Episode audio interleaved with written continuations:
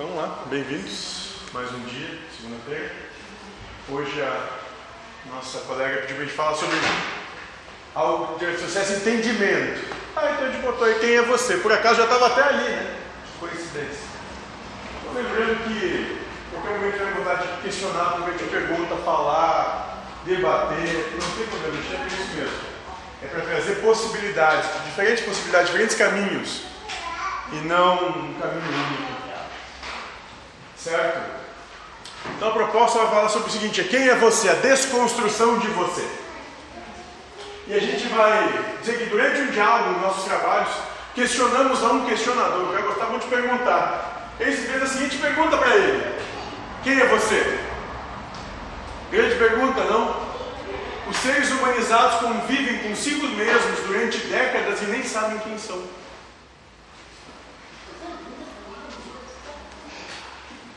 Quem sou eu? Quem é cada um de nós?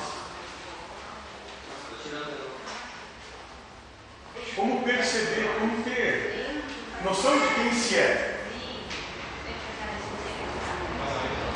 A resposta mais comum a essa pergunta para aqueles que são espiritualistas é definir-se como espírito. No entanto, para este tem uma série de perguntas que desmentirão esta visão de si mesmos uma série de questionamentos. Por exemplo, onde você acredita que nasceu? Aí pode dizer que eu sou espírito. Você, no que você acredita? O que é real para você agora? É isso que estou perguntando. De nada adianta filosofarmos sobre o assunto, mostrando toda a cultura espiritual que já adquirimos, responder através de conhecimento cultural, pois esta forma de proceder não nos deixará chegar a compreensão alguma.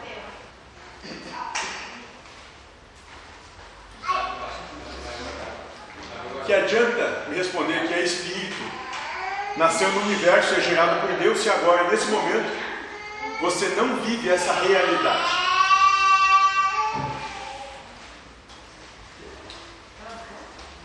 Se a gente não vive isso, se a gente não coloca essa realidade na nossa existência, nós somos o que somos no dia a dia e não aquilo que acreditamos ser. Somos as verdades com as quais convivemos sobre nós mesmos no cotidiano e não aquilo que culturalmente conhecemos. Então, qual é a verdade que a gente vive no nosso dia a dia? Porque é isso que nós somos. Nós somos essa verdade que nós colocamos na nossa vida. Eu sou mãe, pai, marido, esposa, vizinho, cônjuge, filho, irmão, enteado, cunhado, sogra, genro, nora.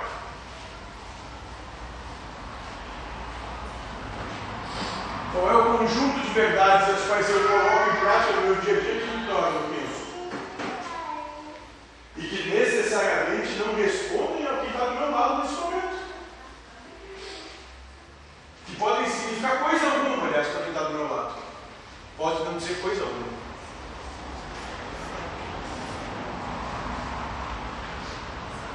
Qual a sua realidade hoje? O que acredita sobre você hoje? Que é mulher ou homem, casada ou solteira, que tem tantos anos de idade, que tem como pai e mãe determinados seres humanizados, que nasceu em uma cidade específica.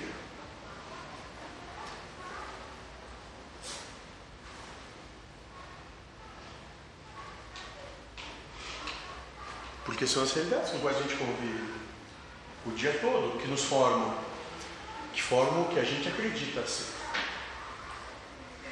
A resposta a essas perguntas forma um conjunto de verdades que acredita ser você, pois são elas que determinam a sua identidade atualmente e não aquilo que culturalmente diz ser.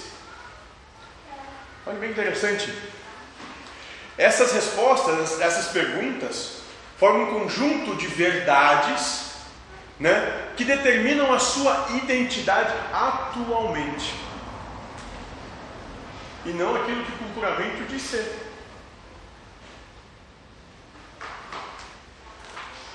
Entende que nós somos o que nós colocamos em prática. E não aquilo que a gente diz que é.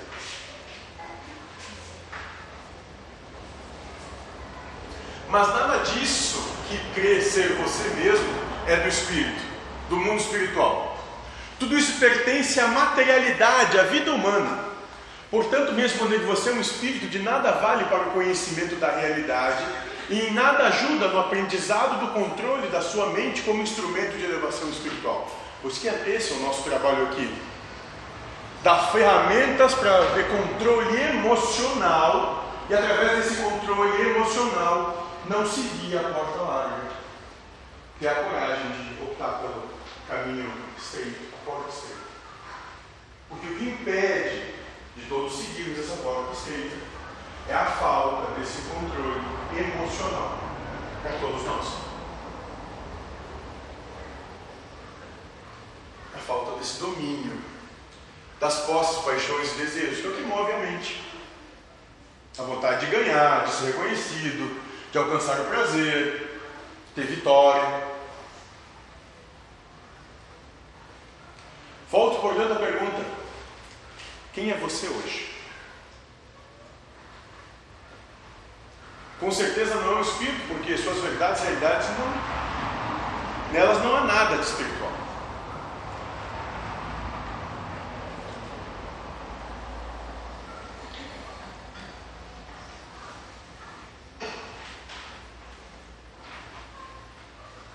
E talvez isso seja algo que devesse começar a mover um pouquinho mais a gente.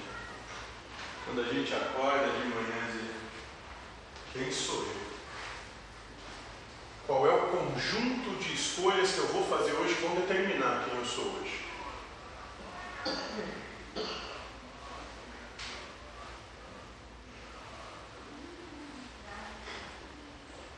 Eu diria o seguinte sobre você ou qualquer outro ser humanizado: você é um espírito, mas está um ser humano, e aquilo que está é o que é.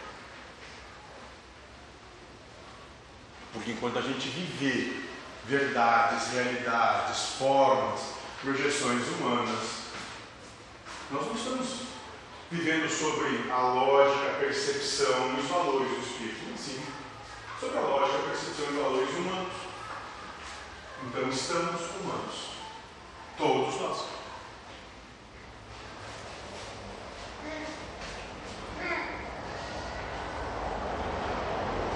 Esse conhecimento é importante para que não se viva a ilusão maia. A gente tanto fala aqui, essa ilusão que é o mundo, que a mente diz que é o mundo, de que se pode agir espiritualmente enquanto estiver humanizado. Não dá. Enquanto não assumir o que está, mas que não é, como mudar a si mesmo? Então a proposta é que compreendendo a situação onde que a gente se encontra, percebendo, caindo na real, aí sim a gente pode começar a trabalhar assim. Sabe que talvez o primeiro grande passo para a gente poder aprender a tocar a vida é declarar que a gente não sabe tocar ela. Porque enquanto a gente tiver a presunção de saber qualquer coisa, a gente não tem entrega ao processo.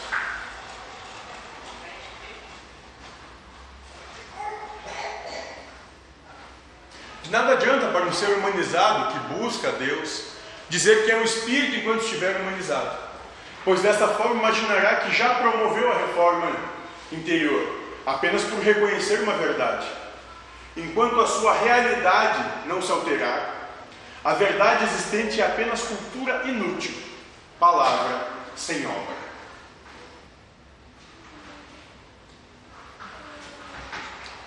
Começo a compreender que é uma proposta um pouco mais profunda de que para viver assim tem que viver sobre esses valores.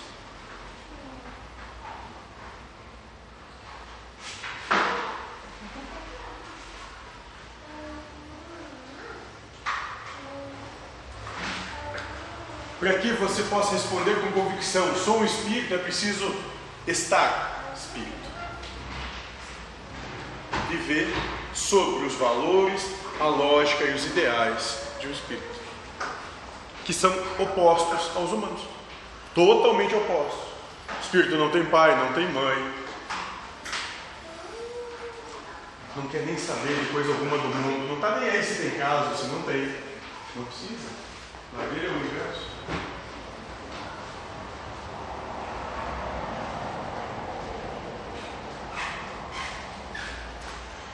E o questionador foi nos perguntar: quer dizer que quando eu estiver encarnado, não poderei ser um espírito? Talvez seja isso que a gente está pensando. Tá, para enquanto eu estou aqui, então não tem jeito. Eu não posso ser um espírito. Mas não é bem por aí, não é isso que a gente disse. Não é enquanto você estiver encarnado que não poderá viver espiritualmente, mas sim enquanto estiver submisso às verdades sobre si mesmo que possui hoje e que determinam a sua identidade e a realidade em que vive. Enquanto nós nos escravizarmos ao sistema humano de vida, essa percepção de realidade de tem que ter para ser, tem que ser para poder. Nós vivemos como isso.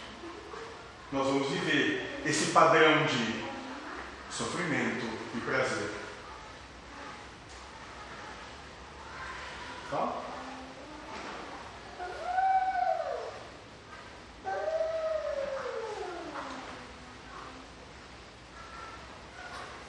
Que é um ser humanizado? O que nós somos então? É um espírito que está com sua consciência espiritual encoberta pelo que é chamado de véu do esquecimento, e no lugar desta é guiado por um ego. Ou seja, Josué, Lindomar, Alziro, Juliano, então, qualquer um, Maio. Guiado por um ego. Uma mente temporária criada para uma encarnação enganamentos passados. Sabe por que, que é assim? Porque isso vai acabar. E é logo. É rápido. Quem tem um pouco mais de idade sabe dizer, a vida passa como um sopro. O interessante é que a gente deixa de viver a vida real, a realidade que acontece, que acontece debaixo dos nossos olhos, porque fica preocupado com coisas que nem sabe se realmente vão acontecer.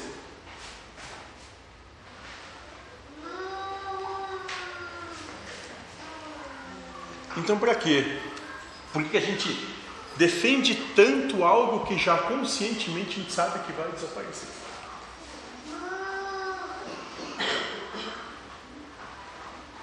Compreende? Por que a gente faz isso o tempo todo? E aqui a gente não está com isso apontando que quer que seja um, um exercício que propõe reflexão individual um quais são as verdades, sobre quais objetivos, sobre quais valores eu me movimentei hoje, que transformaram quem eu sou e esse, esse gerar movimento, que vai trazer para mim nos próximos dias? Que valores eu galguei com isso? Onde é que eu vou chegar com isso?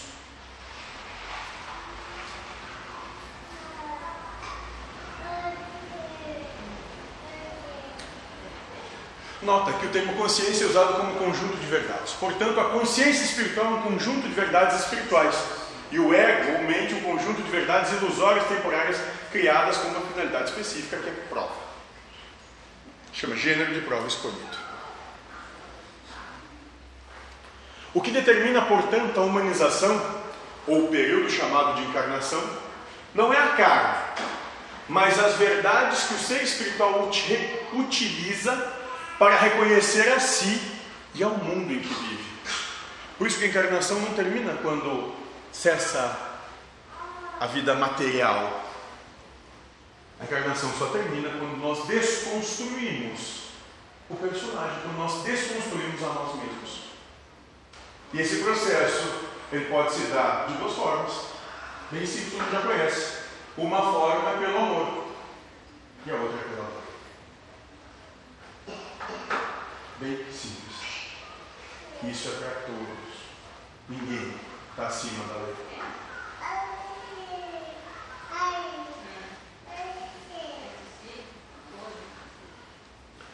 Estas verdades não são geradas pela carne, mas sim pelo ego.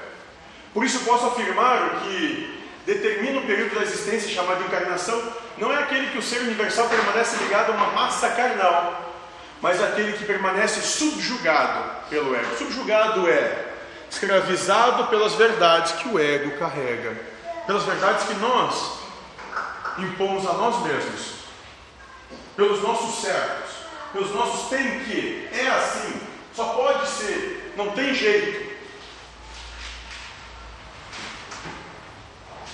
Esse é o certo.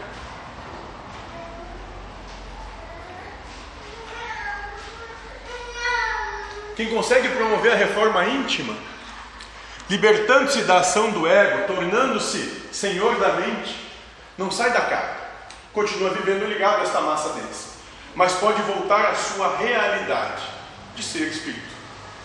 Com isto, será e estará espírito e nada mais restará da humanização e a encarnação, oportunidade dada por Deus para a elevação espiritual, acabará sem que para isto precise morrer desencarnar. Essa é uma proposta de Deus.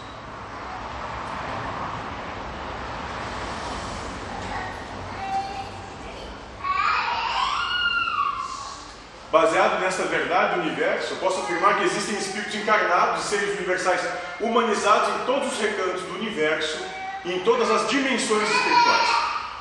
Assim como existem seres universais ligados à matéria densa, libertos da ação do ego. Também há espíritos que se desligam da carne, mas continuam submissos ao ego e, portanto, ainda estão humanizados, apesar de não serem mais reconhecidos como seres humanos. Porque o que nos determina enquanto ser humano é acreditar que se é humano.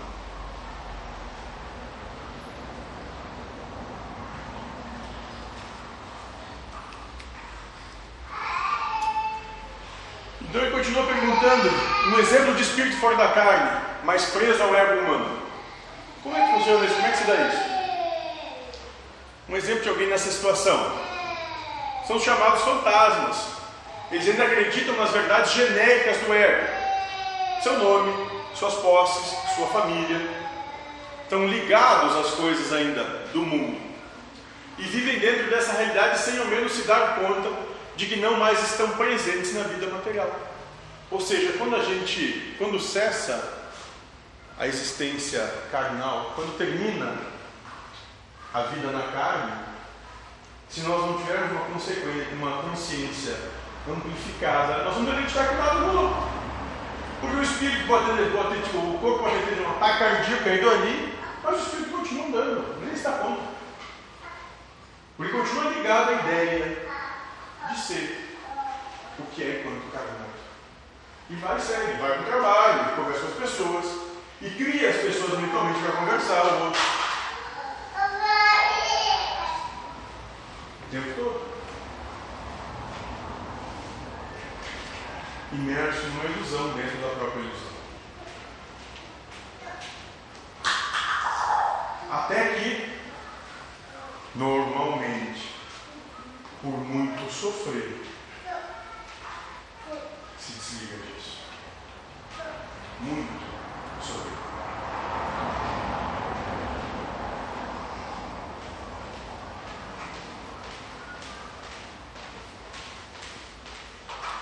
Ele é o mesmo ser humano que foi durante o período que estava ligado à matéria densa, só que não tem mais a carne.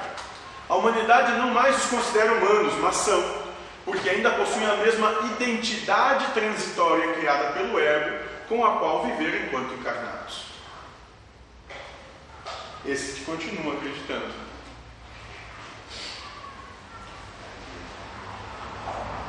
A encarnação, portanto, não é determinada por ligar-se à carne, mas sim por assumir uma identidade humana e, com isso, deixar a realidade espiritual. Então, respondendo à sua pergunta, então a identidade espiritual pode ser vivenciada sem que para isso seja preciso desencarnar. Então todos temos plena condição. A questão é quanto nós nos empenhamos nisso. De verdade. Ou seja, quanto nós estamos dispostos a sacrificar de nós mesmos para alcançar essa possibilidade. Quanto nós estamos dispostos a desconstruir das nossas verdades, das nossas posses, paixões e desejos para se chegar nisso. em algum momento, todos nós vamos ter que fazer esse trabalho, mais cedo ou mais tarde. Ninguém vai deixar de ter que fazer isso. E quanto à minha pergunta anterior, quem é você? Afirma que todos os habitantes do orbe terrestre da massa densa são espíritos, mas estão humanizados. Se a humanização, como já descobrimos, não é ditada pela carne em si, afirmo, você não é espírito nem carne, mas um ser universal, humanizado. E é esse o entendimento que a gente busca. Porque quando a gente chega nesse, nesse entendimento, nessa compreensão, nessa percepção, começam a se sutilizar as diferenças. A gente começa a ver que cada um tem o seu sapato e cada um tem um calo e aperta mais, e cada um sabe onde ele aperta mais. E não tem ninguém fora dessa situação. Não tem ninguém aquém, acima, melhor ou pior. Cada um tem o que tem de herança para si mesmo. Mas nada. Sem ter melhor ou pior. Mas com a cruz que é capaz de carregar. Alguma questão?